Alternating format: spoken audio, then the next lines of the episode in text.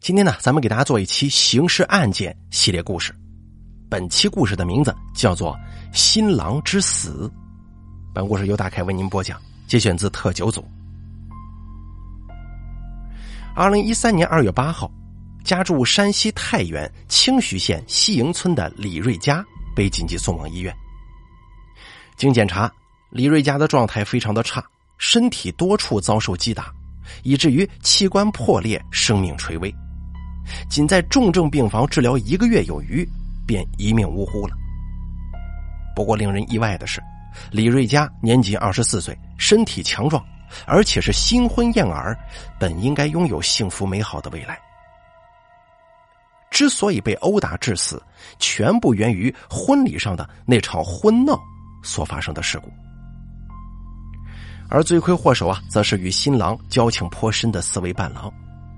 事后，四位伴郎被受害者家属告上法庭，均以过失致人死亡罪判处有期徒刑三年。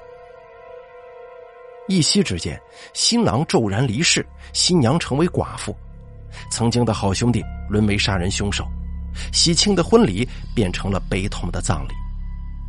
这就是当年震惊全国的山西婚闹致死案。让我们一起回顾一下这场悲剧的始末。二零一三年二月五号，婚礼前夜，李瑞佳握着未婚妻王佳慧的手，默默的叹了口气，说道：“小慧，能跟你结婚，我很幸福，可是我有点担心呢。”王佳慧敏锐的察觉到丈夫的不对劲了，赶忙关心的问道：“你担心什么？”其实我们老家有个习俗，婚礼当天要进行婚闹的。李瑞佳满脸愁容的说。王佳慧打趣道：“婚闹，我听说过，在我国有好几千年历史了，让婚礼变得更有意思呗。不，可是我们老家的婚闹有些过分，亲友团会打新郎，有时候下手没个轻重，我怕他们打过头啊。”李瑞佳眉头微蹙，担忧着说：“哎呀，没事儿，你别杞人忧天了，到时候我护着你啊。”王佳慧拍了拍丈夫的肩膀，轻声安慰。可是谁能想到，这一夜的促膝长谈，竟然是夫妻俩之间最后一次甜蜜对话。新郎的预言即将成为现实，新娘的保护终究无法兑现。在西营村，常年流传着一个习俗：婚礼当天，新郎被打得越狠，新人就会越有福气，将来的婚姻生活才会越美满。走得越长远，很显然，这是带有封建迷信色彩的无稽之谈呢。可对于村里的老人来说，却是深信不疑的。二月六号上午十时左右，李瑞佳穿着帅气的西装，手捧一束花，兴高采烈的坐上婚车。上车之前，李瑞佳被亲友团狠狠的砸了一拳，胸口一阵酸痛，这气儿差点顺不过来了。对方美其名曰为。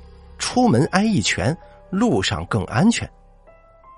与此同时，一旁的群众七嘴八舌的起哄：“一拳不够，再多来几拳，这点疼都受不了，小心以后妻管严呢。”李瑞佳尴尬的笑了笑，揉了揉胸口，连连摆手，请求亲友团放过他。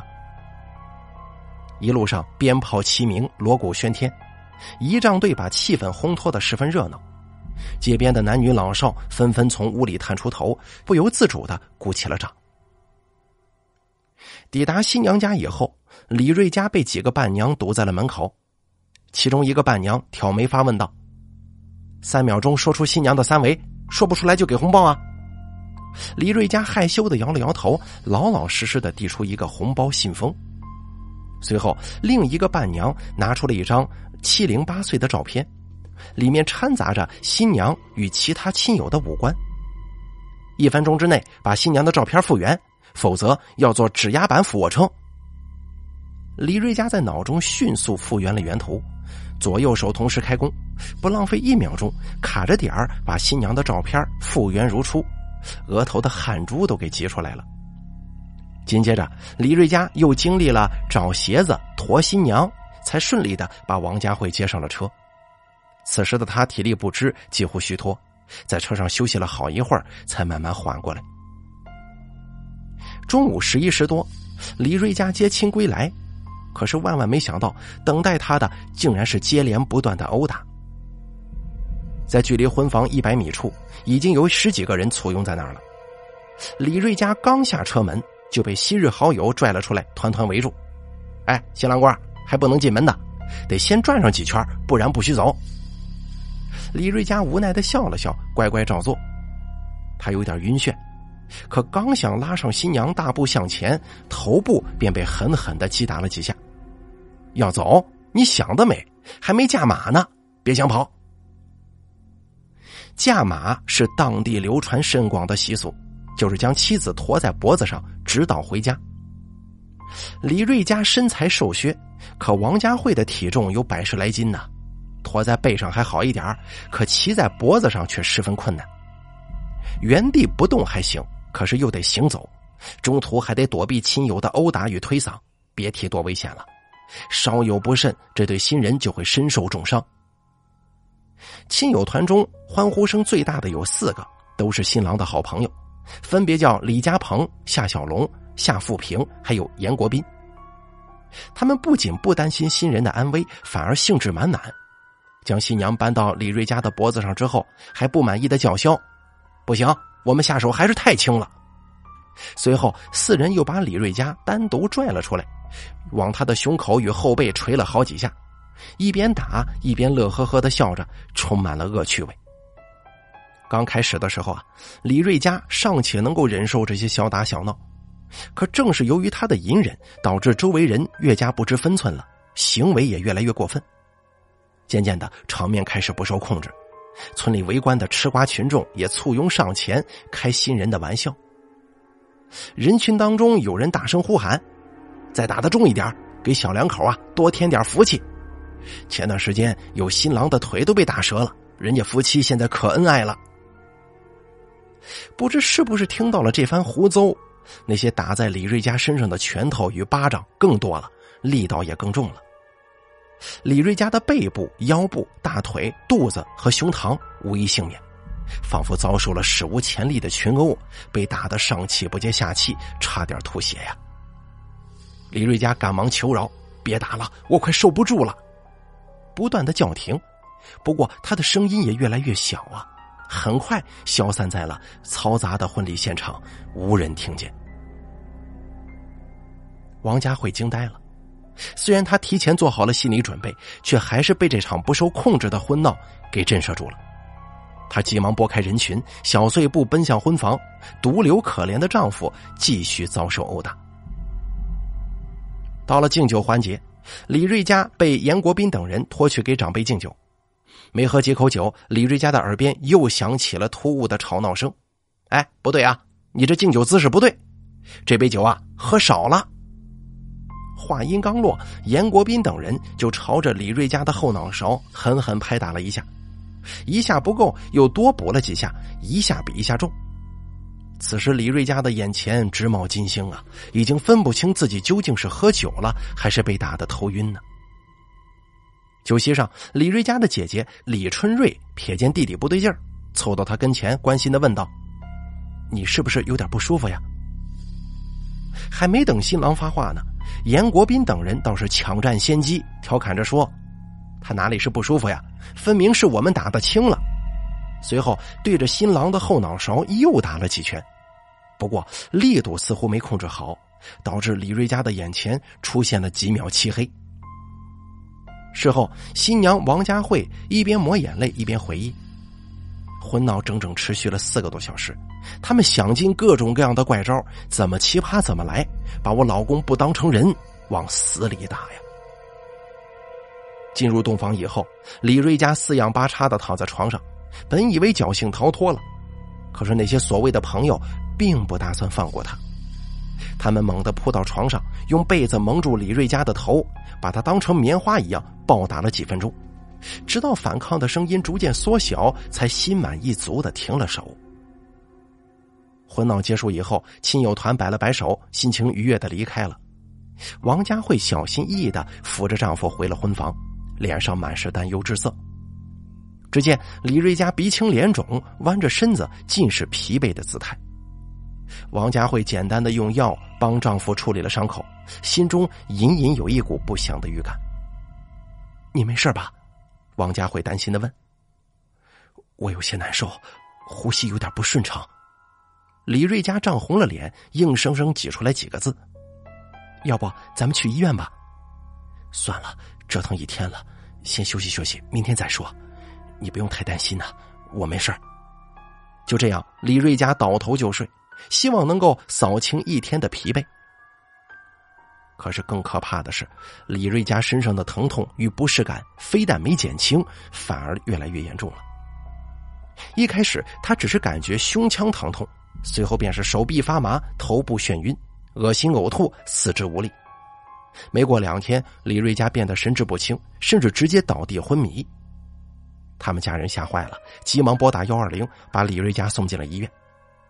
不过，诊断结果却令众人毛骨悚然：新娘王佳慧直接崩溃痛哭，不知哭的是自己丈夫还是自己。